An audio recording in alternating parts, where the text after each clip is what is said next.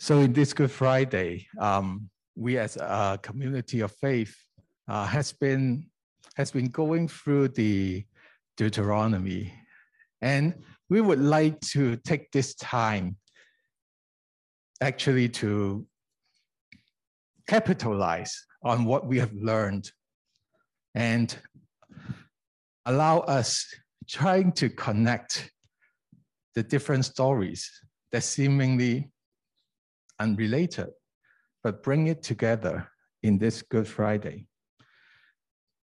So to start, we will I'll be reading the passage.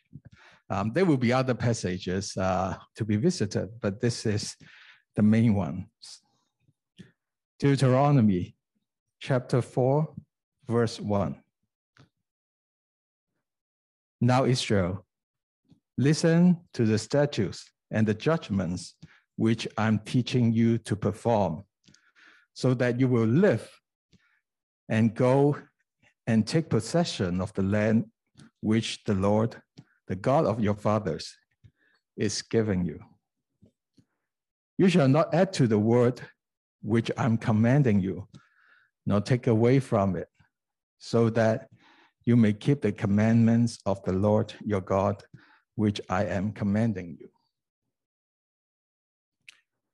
Your eyes have seen what the Lord has done in the case of Baal-peor.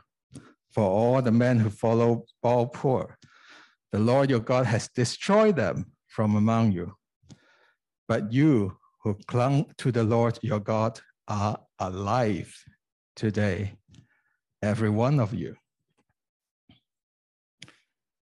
See, I've taught you statutes and judgment, just as the Lord my God commanded me that you are to do these things in the land where you are entering to take possession of it. So keep and do them. For that is your wisdom and your understanding in sight of the peoples who will hear these statutes and say, Surely this great nation is a wise and understanding people.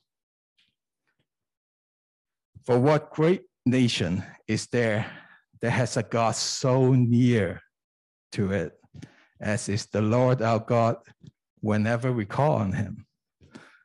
Or what great nation is there that has statute and judgments as righteous as this whole law, which I'm setting before you today?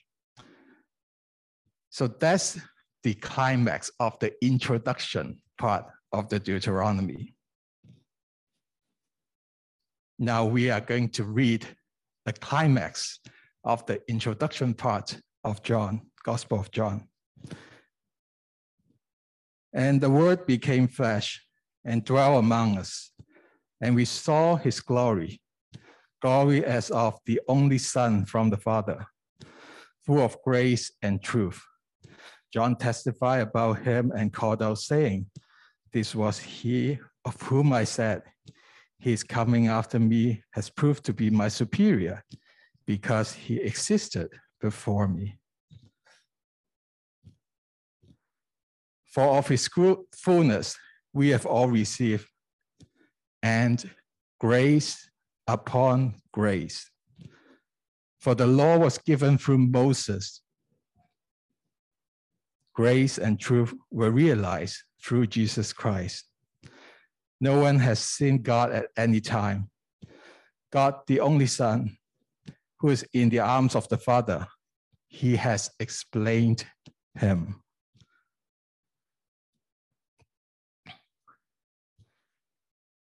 Today, we are going to be, to be talking about accessing grace. And from these passages, we can see and taste and realize that grace of God is viscous. It's a viscous grace. And we are going to also talk about the channel, the via, the road of the grace. And lastly, we're going to be talking about the victorious grace.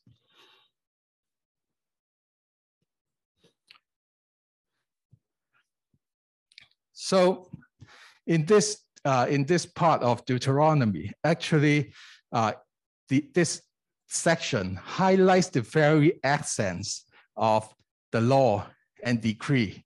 In here, it's translated as the statute and the judgment.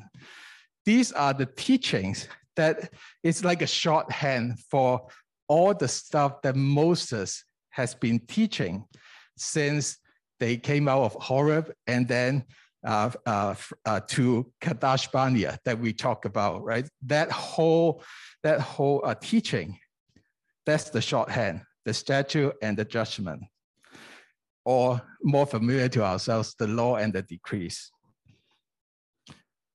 And here we see that the love of God is thick.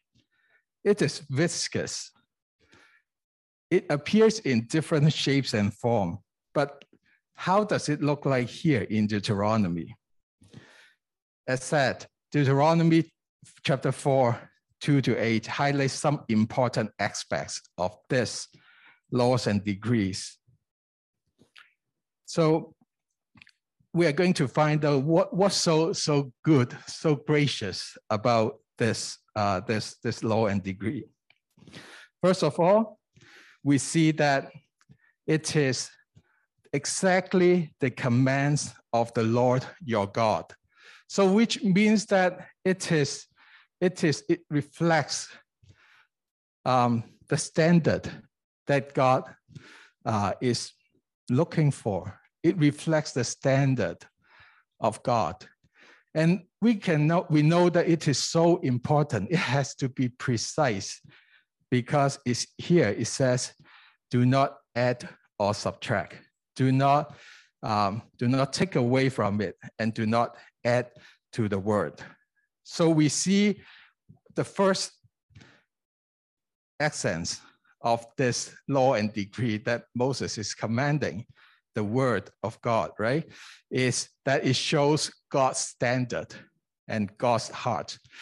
Has to be like pure, no plus, no minus. Exactly that. What's the next one? This is a this is a a, a bigger one because it's going to expand uh, uh, like a, a few verses. So we know that the laws and decrees to, to sound to us, it might sound like, oh, these are just the rules, right? But no, actually, it is much more than the rules. Actually, it is grace accessible. Why? Because actually people can interact with it. They can do it, they can keep it, they can perform it. And there are different consequences or benefits of keeping, doing, and performing them. So the first one, uh, um, so it's great, like it's available, it's accessible, people can interact and follow, follow, follow the, the, these words, uh, these commandments. And the first good thing about doing it is that you, so that you will live and go in possession. So people, by following it, but by performing, they can live, they can be alive to enter the promised land. That's, that's very important, keeping people alive when they do and keep it. And Moses didn't just, just stop there saying just this one sentence. Actually, he gave a case study that the Israelites has experienced. There was a time that actually God has destroyed, destroyed the, the, the Israelites, some of them. Why? Because they follow the other God. They didn't cling on to the Lord that lead them out of Egypt. So that's the case study of okay, so this is going to be keeping you alive to the promised land. And see, look at what happened before. This is death. This means death. This means destruction if you don't follow. But for those who follow, for those who clung on the Lord, still alive, that's the case study for um, people can live by following the decree and the law. So besides keeping people alive, it's also, it's also lifelong commitment. So not just entering the promised land, these rules or laws and decrees, they can, they didn't stop, oh, like I, I got to promised land and I can throw it away. No, it says, do these things in the land where you are entering to take possession of it. So not just entering it, keeping you alive to enter it is, uh, is, is important, but also it extends beyond. Once you're in the land, you still need to do it. It's a lifetime commitment. It's not something that's easy to just toss it away. So that's the second thing that's so good. Do it, keep you alive, and do it when you are in there. It's a lifetime commitment and also promise. And the third good thing about that is verse six, keep and do them, for this is your, your wisdom and your understanding in the sight of the people who will hear all these statutes and say, surely this great nation is a wise and understanding people.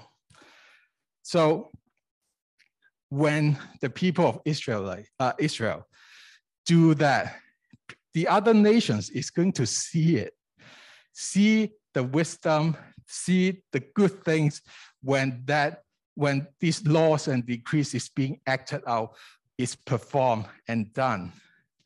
I always remember we are so envy of uh, soccer, right? Soccer, when I was young, is like Brazil is, is the country. And uh, everyone is almost like my image is everyone in Brazil play, play soccer and plays really well and all this. And I was wondering, either from Hong Kong or in Canada, oh, it makes me so jealous. They are so good. That's their symbol, that's their sign, that's their brand.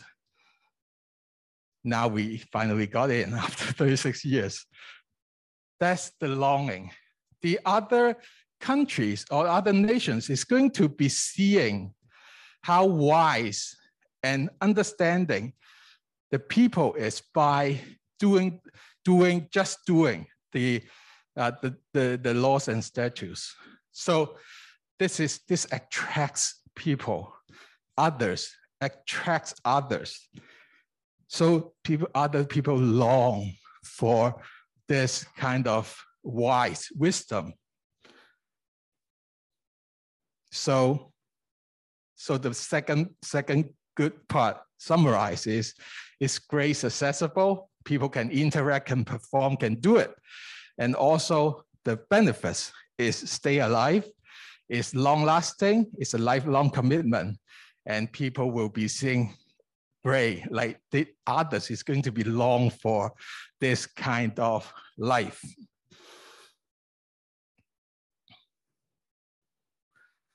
And then uh, Moses continue saying that, highlighting in a parallel structure about this. It is almost like from this parallel structure, we see that it, they're almost equivalent. So the laws and decrees allows, allows us or allows other people and also Israelites themselves to reflect God is so near in the laws and decrees. It's like the command that's his heart poured out um, uh, for, for people to, to see. So it's so near. And of course, people will reflect, oh, when I call upon the Lord, he's so near. This laws and decrees is closer, is accessible, and also God is so close and so near. And not just that, also righteous living, good, ruled, um, correct way to live, correct way to behave. Righteous living is also being given in this law by Moses. So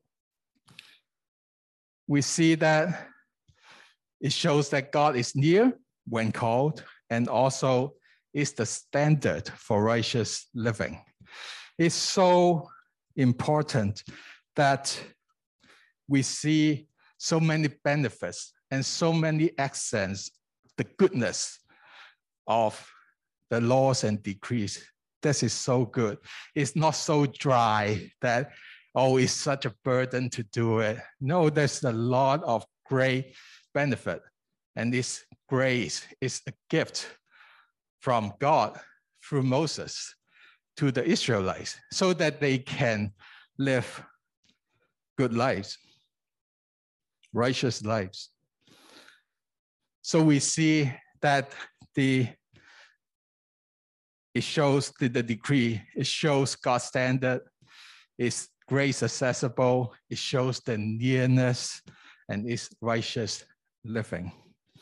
So while we keep this picture or this chart, charty thing in our mind, when we visit the other passage that we are going to do to be doing, John, John, we know that John is also reflecting a lot theologically, and therefore his sentences are so dense and so rich that even like one verse can capture so many important aspects of God, of Jesus, of the Word.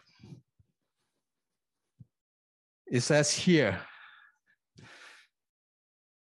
the climax of the introduction of Gospel of John, and the Word became flesh and dwelt among us, and we saw his glory, glory as of the only Son from the Father, full of grace and truth. The word in Deuteronomy, these are also the word, but here it is the eternal word of God become flesh. What does it tell us? It tells us it's God Himself. It tells us that it's God's standard of showing us how it is like when we try to comprehend what God is like and also his own very standard, his norm.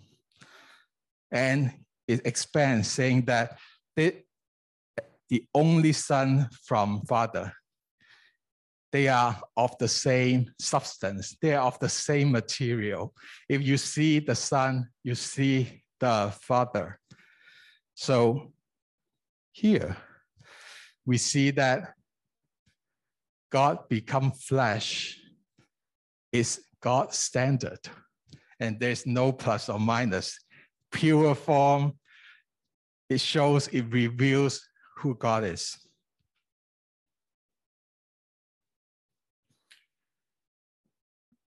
Then we also know that it is also grace accessible. Why? Because here we, said, we see that John was writing. We saw his glory, full of grace and truth. So, still, is another way, but grace is accessible. They like Jesus is living, is living, and people can see it, can see him, can reach out to Jesus for help they can learn from him and they can follow him. And when it's here saying talk about his glory, there's so many things that we can think of. Um, maybe it's the miracle, it's the life-giving part of, of Jesus, uh, his miracles of healing people, giving life to the part, the legs, maybe like the whole person who was dead, but now it is alive, or that part of the body who wasn't functional now became alive. And also, we know that in uh, Gospel of John, there's lots of disciple discipleship. It's a, he encouraged people to follow um, him, and it requires lifelong commitment. Lifelong commitment. And the return for this long and lifelong commitment is fullness and abundant, uh, abundant lives. Now, also, we see that Jesus, in his glory, that he's, he is uh, he, he's walking uh, uh, in his life, it draws attention to others. People usually like even nowadays, right? Like if they don't like Christianity, they don't like the like like the churchy thing, right? I, I rarely see uh, saying someone is objective uh, objecting to Christianity, saying that no, Jesus is not good. Usually, it's pretty like I like Jesus, but not the church, right? That's the that's the, usually the case. And in the gospel, we know that Jesus, with his wisdom, draw crowds following him so much that it becomes a threat to many to many leaders so much that it brings um, like the others wants to bring death upon him. Draws people. Draw people. So we see that jesus his glory uh, people can see it his grace accessible. It gives people life. It's a lifelong commitment of following Jesus, and people long to his wisdom. He's almost his wisdom is like kind of like embodied, right? He do all these things and and and this is very real life uh, scenario that people do see that And here, the word became flesh and dwelt among us, 住在我哋中间. How close can it be? What's the nearest thing that it, it can happen?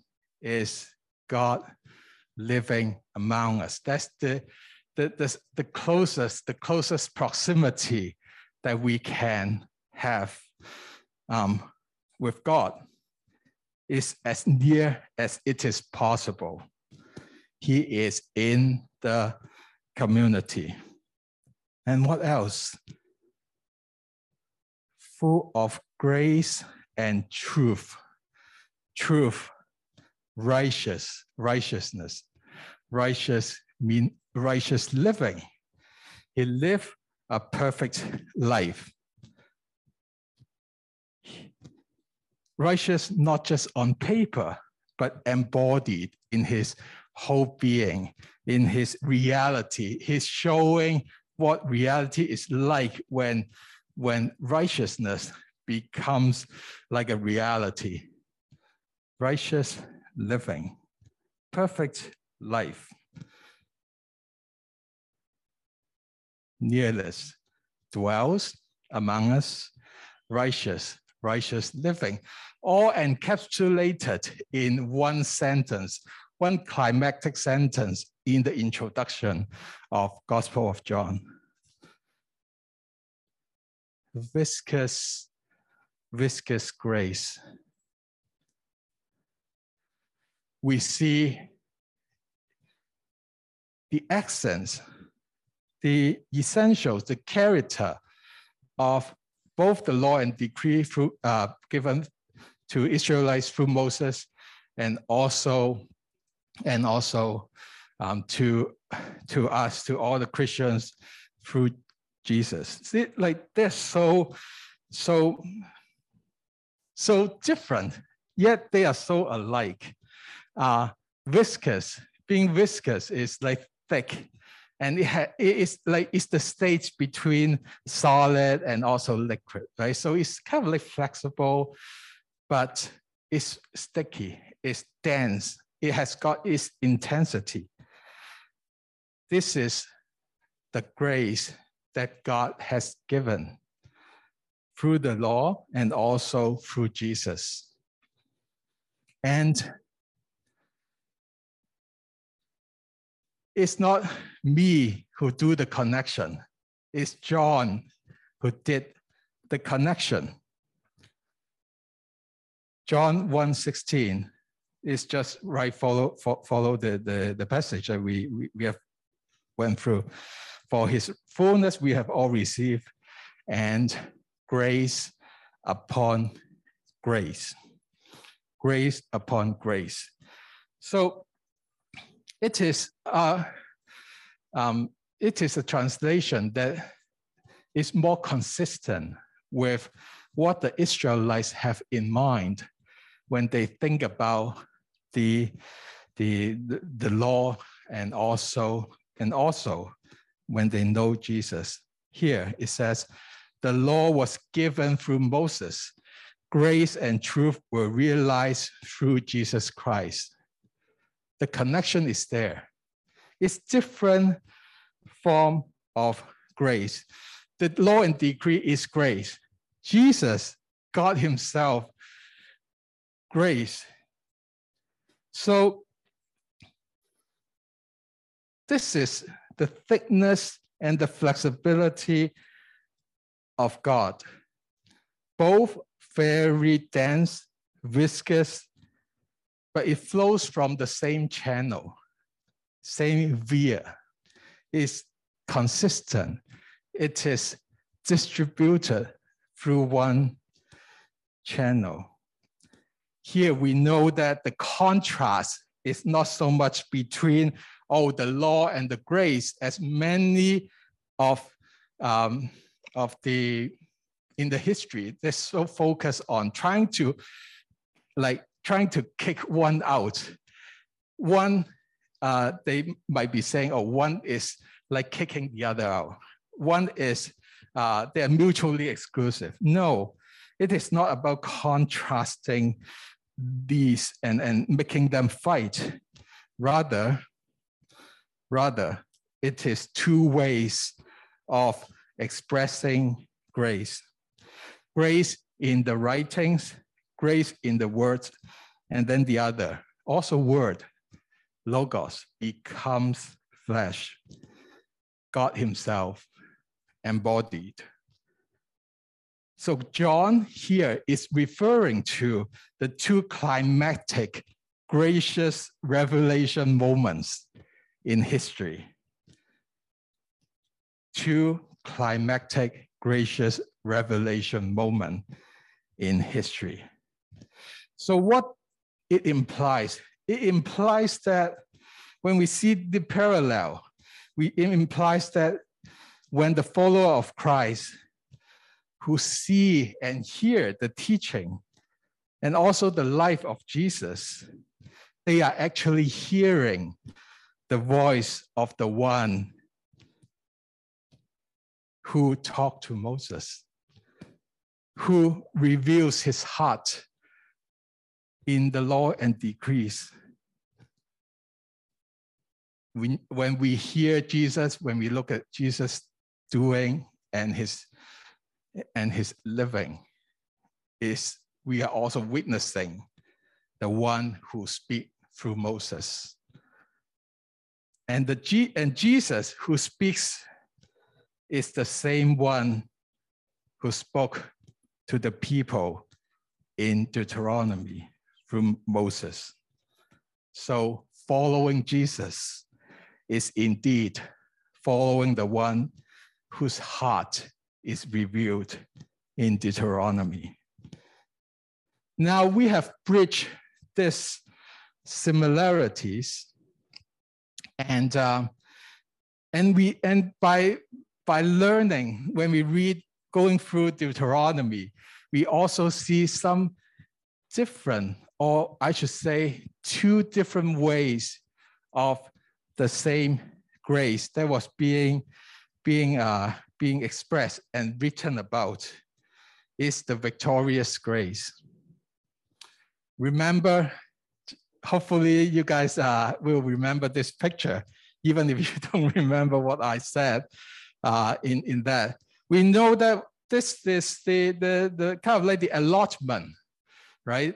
There, there are two and a half tribes that, that got, got, got, the, got, got the east side of River Jordan and then, and then, and then like they have to accompany the, their brothers uh, crossing the river and fighting in the promised land.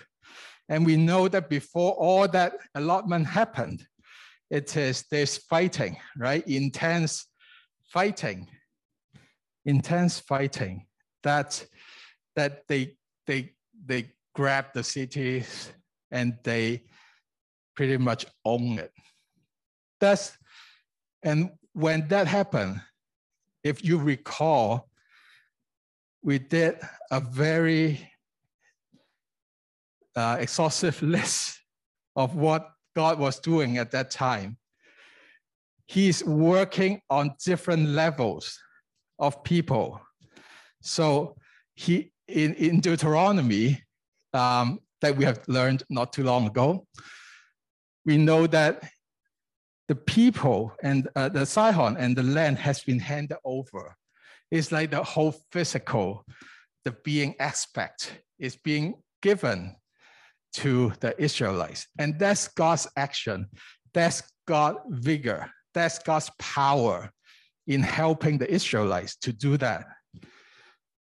He hand over the king and also the, the land.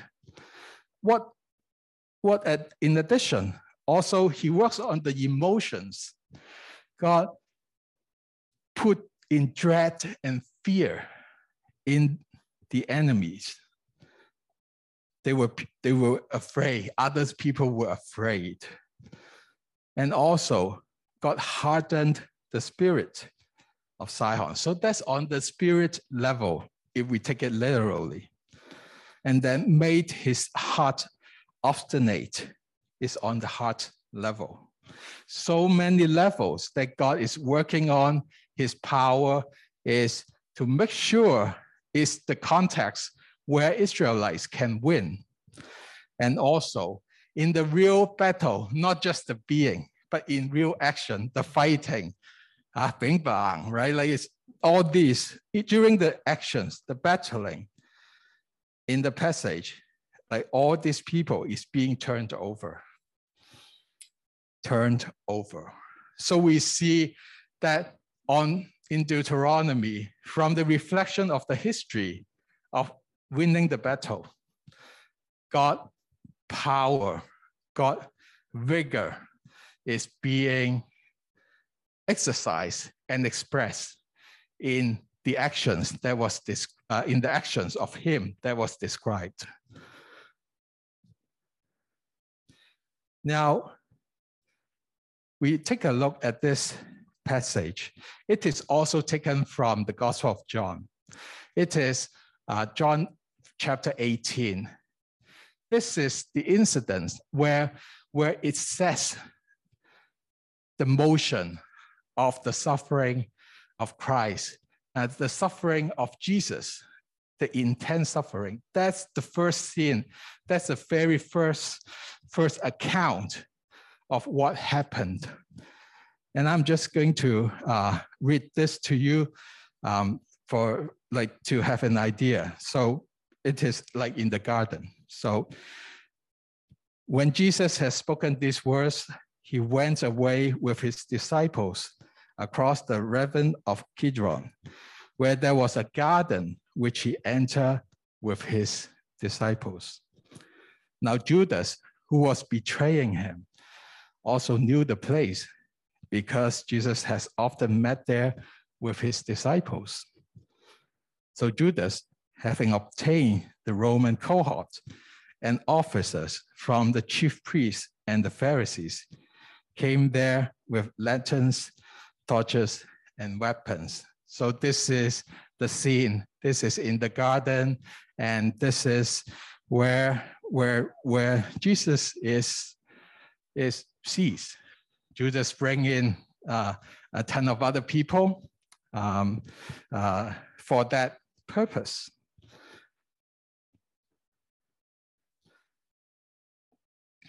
Jesus, therefore, knowing all the things that were coming upon him, came out and said to them, Whom are you seeking? They answered him, Jesus the Nazarene. He said to them, I am he. Now then, when he said to them, I am he, they drew back and fell to the ground. He then asked them again, Whom are you seeking? And they said, Jesus the Nazarene. Jesus answered, I told you that I am he. I told you that I am he. So the scene is Judas leading a bunch of other lots of people trying to capture Jesus. And what did Jesus do? Jesus surprised pe- people as usual. Why? Because he asked them not once, but twice. Whom are you looking for? Whom are you looking for? And probably the people were so surprised that, oh, we're looking for Jesus. And like, here I am. And then they were like, what? And then they fell to the ground. It's so surprised that Jesus will just hand over himself to the people looking for him. And the and and the and the and the, and the guys were like they were surprised. And then Jesus not just do it once, he hand himself to them the second time, asking, asking, whom are you seeking? Come on, like this is me, right? Like and they, I don't know, they just recover from uh, like falling on the ground, and then they were saying, Jesus the Nazarene. Jesus answered, I told that, told you that I'm him. I'm he. Jesus chose, Jesus chose to hand, him, hand himself over to his enemies he make that choice very deliberately because he says that Jesus, therefore, knowing all the things that were coming upon him, it is not like he's in the dark, he doesn't know. Therefore, he got captured. No, that's not the case here. He says, it says he knows what's going to happen, and then he Jesus make the choice to hand over himself, turn over himself twice to the people who is going to be torturing him, to make him suffer, to do all sorts of things that, that, were, that, that were described in the songs, all the insulting, all the slapping, all the nailing. He knows all that, but still, he turned himself in twice, making sure the people will seize him. This is the sovereignty of choosing, of choosing to be powerlessness. Instead of vigor, instead of power, Jesus chose vulnerability. Vigor now is vulnerability.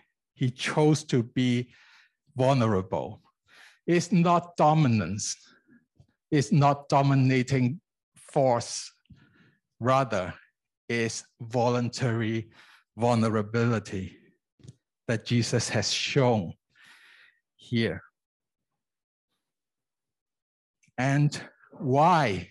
Why is he but why is he doing that? So comparing, handing him over. Why? Why?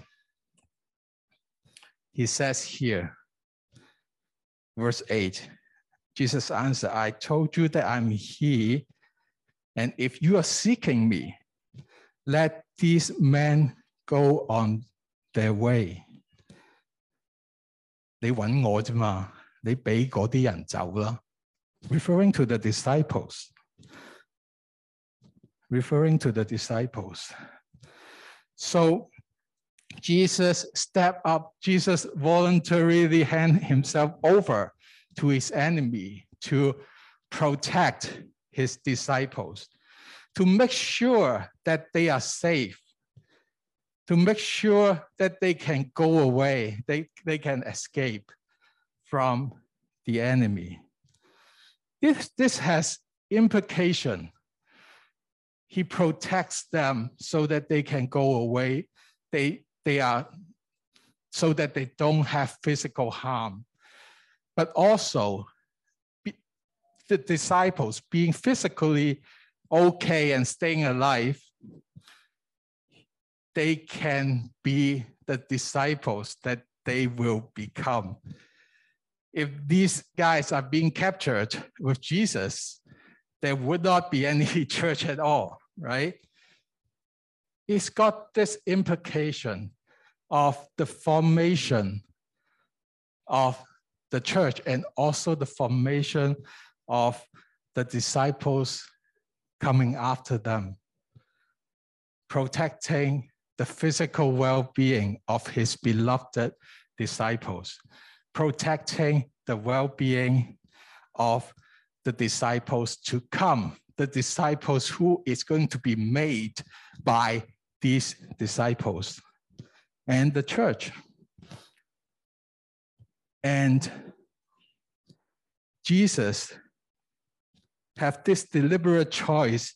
And here it is saying, this is going to be, this took place so that the word he spoke would be fulfilled. Of those whom you have given me, I lost not one. No one is not safe everyone is guaranteed to be those who belongs to God. They are guaranteed to be safe. They are guaranteed, uh, guaranteed to be protected from the enemy. The enemy cannot snatch even like one of them from God. So on, on a theological stance, this is the atonement. Jesus stepped up to suffer for the people, all the disciples, all the people that belongs to God.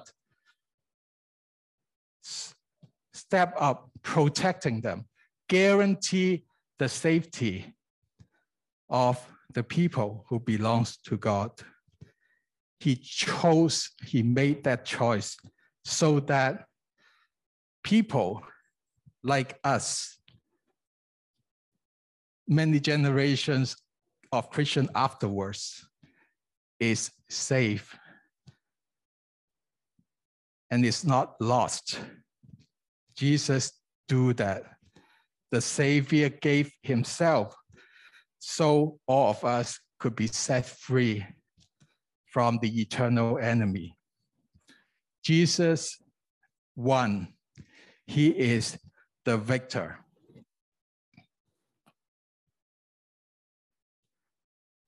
We belong to him, and no one here is lost. But the cost, but the cost is his own life on the cross.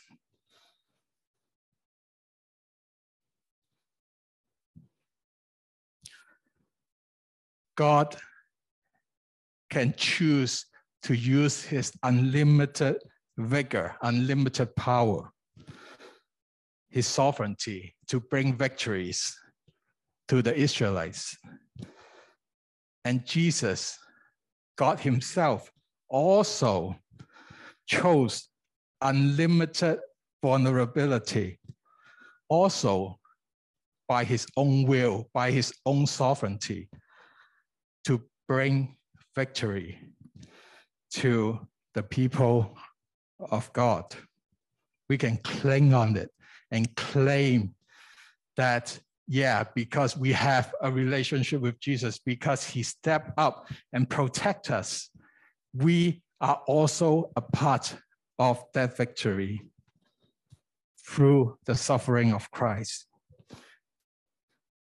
So God's grace is thick and viscous. God's grace is consistent and thorough and through via channel.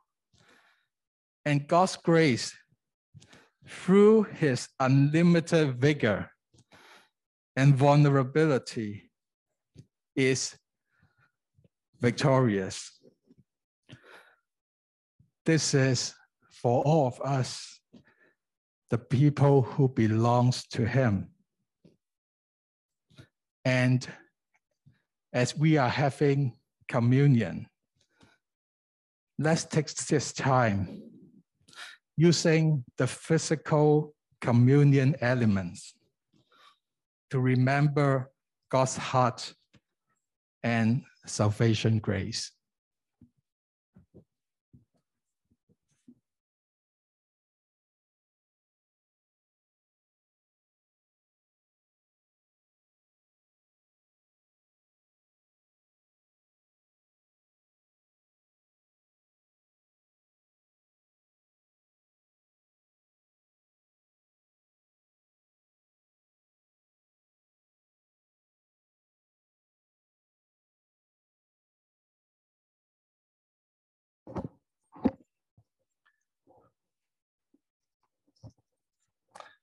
Yeah, thank you, God. We have a in-person Good Friday service, and we have a physical communion.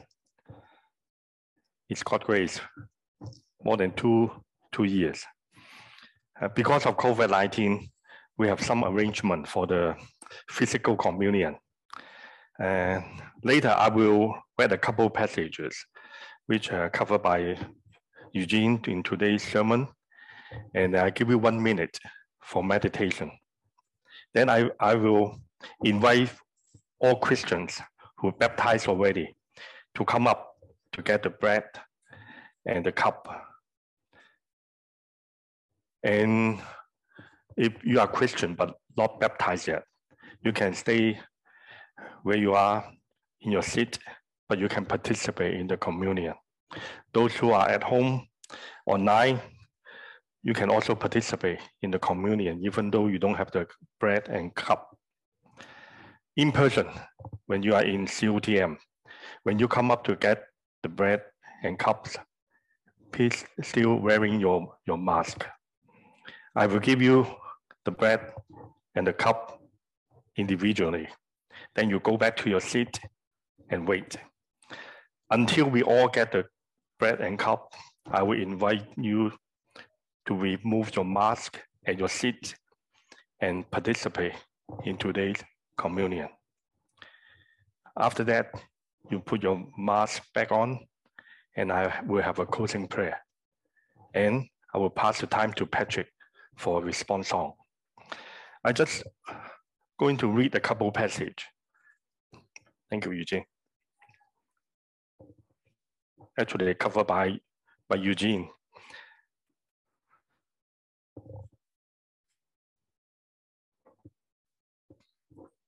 In John chapter 1, verse 18. Yeah.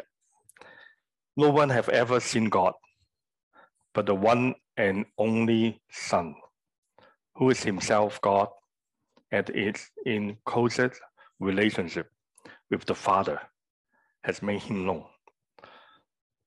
Lord Jesus, the one and only Son, of our God. He has a close relationship with the Father, Heavenly Father, because He loves us. He gave His Son, Lord Jesus, to die for us. Jesus, because He loves us, willing to sacrifice for our sin, die on the cross for us. I think we should have a thankful heart. Today, when we take the bread and cup, we should have a thankful heart. In John 18, verse 7 to 9, even though it's different version, he said here, once more, he asked them, Jesus asked those people who want to arrest him, who are you looking for? And again they reply, Jesus, the Nazarene. I told you that I'm he, Jesus said. And since I'm the one you want, let these others go. Let these others go.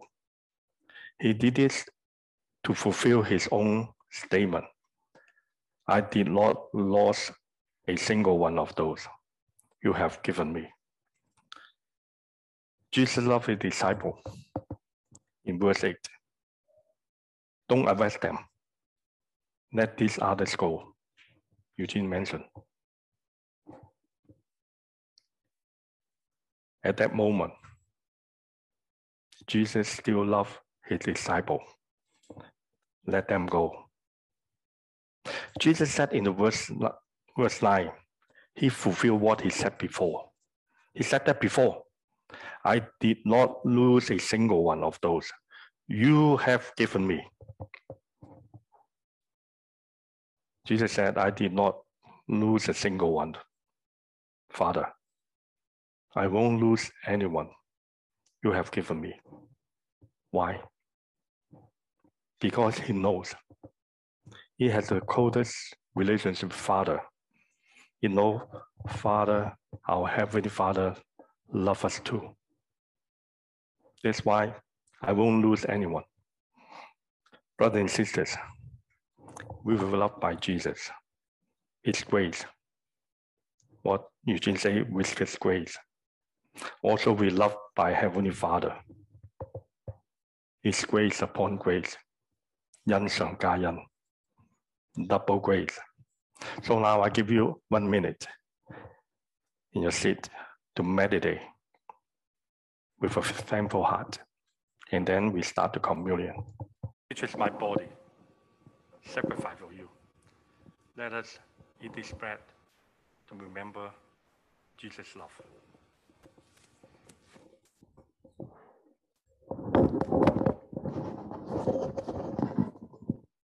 After the bread, Jesus shared a cup with us. This is the blood I share for you. For you. Let drink this cup. Remember of our Lord Jesus. Let's pray together. Heavenly Father, we thank you for your love and grace. Lord Jesus, we thank you for your love and grace. Holy Spirit, thanks for your work in our life. We pray, we pray to the Holy Spirit, help us every day to remember God's love. Empower us to respond to your love every every day. We pray this in Jesus' name. Amen.